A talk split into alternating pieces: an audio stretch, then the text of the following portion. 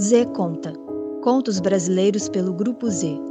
Neste episódio, Joana, de Fernando Marques. O coração disparado, como em toda vez que a polícia chegava.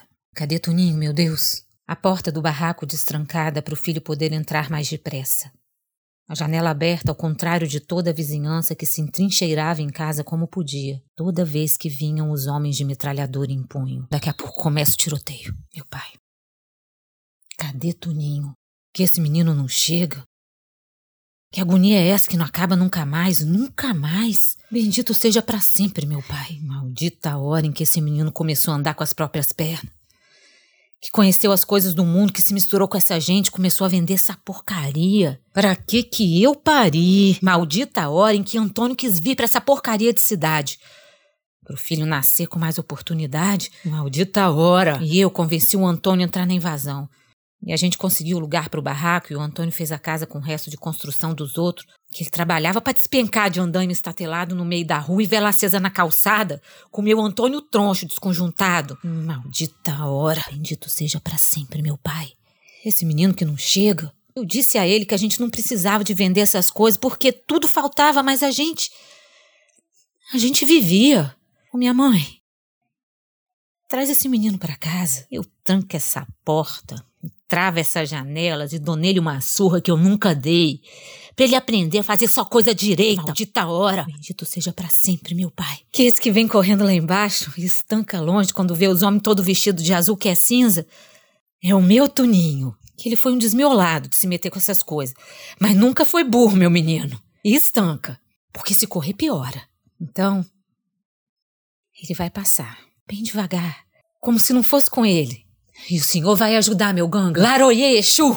Traz o meu filho seguro de volta para casa. Eu vou trancar essa porta. E dá nele até ele pedir para eu parar. E eu não paro, minha mãe, que é pra esse vagabundo aprender. Olha por ele, que já vem o meu menino chegando perto dos polícia. Eu acendo uma vela. Meu ganga, eu faço o que for preciso. Mas eles pegam o Toninho. E eu escuto eles perguntando. Cadê o chefe? Eu escuto o som do tapa de mão aberta. E o meu Toninho tem um sangue que é quente nas veias. E ele diz que quem tem chefe é polícia. Eu escuto ele falar isso e escuto tapa na nuca. E eu vou lavar a boca desse menino com sabão e pimenta. Eu vou botar manjericão e arnica na nuca para aliviar a pancada e dormir em paz, meu Toninho, que o senhor vai deixar em segurança no meu colo. Que tá levando porrada de cacete enrolado em toalha que é para não marcar. Ogunhê, meu pai! Eles me chamam de puta e batem no meu filho. E puta são todas as mães que colocaram no mundo essas bestas que vêm aqui bater nos filhos da gente, que eles estão enfiando a mão na cara do meu filho e dando pancada no saco dele. Que ele se dobre e eu fiz tanto sacrifício, meu pai. Eu faço muito mais pro senhor trazer o meu filho que tá tão perto que que eu escuto o som da pancada e gemido e eu não posso fazer nada. E ele se dobra e se encolhe, e um puxa ele pelos cabelos pro outro dar um murro na cara. Ah, e eu não botei filho no mundo pra filho da puta nenhum bater na cara. Larga ele, meu Deus! Se apega a Deus, meu filho. Que o diabo carrega esses homens, que eles batem na barriga, que eles batem nas costas, eles chutam o joelho, perguntam. Cadê o chefe, filho da puta? Veja a voz do meu Toninho sair num bolo vermelho que escorre escorre falando palavrão. E uma vez teve uma mulher que disse que a blusa que eu lavei não era vermelho, era bordô. E eu vou botar sal para estancar o sangue. E erva cidreira e arnica nos rostos quando meu pai Ogum me trouxer o meu filho para casa. Eu vou chamar Exu e Pombagira para arruinar a vida desse desgraçado que desgraça o corpo do meu filho. E seguro ele em pé com os braços nas costas para um outro diabo colocar o saco, um saco plástico na cabeça dele e eu vou ver os olhos dele se esbugalhando e virando branco para trás até agora. Já chega!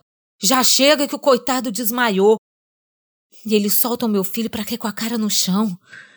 E agora eles vão largar. Porque o meu, meu Toninho já não pode fazer mais nada.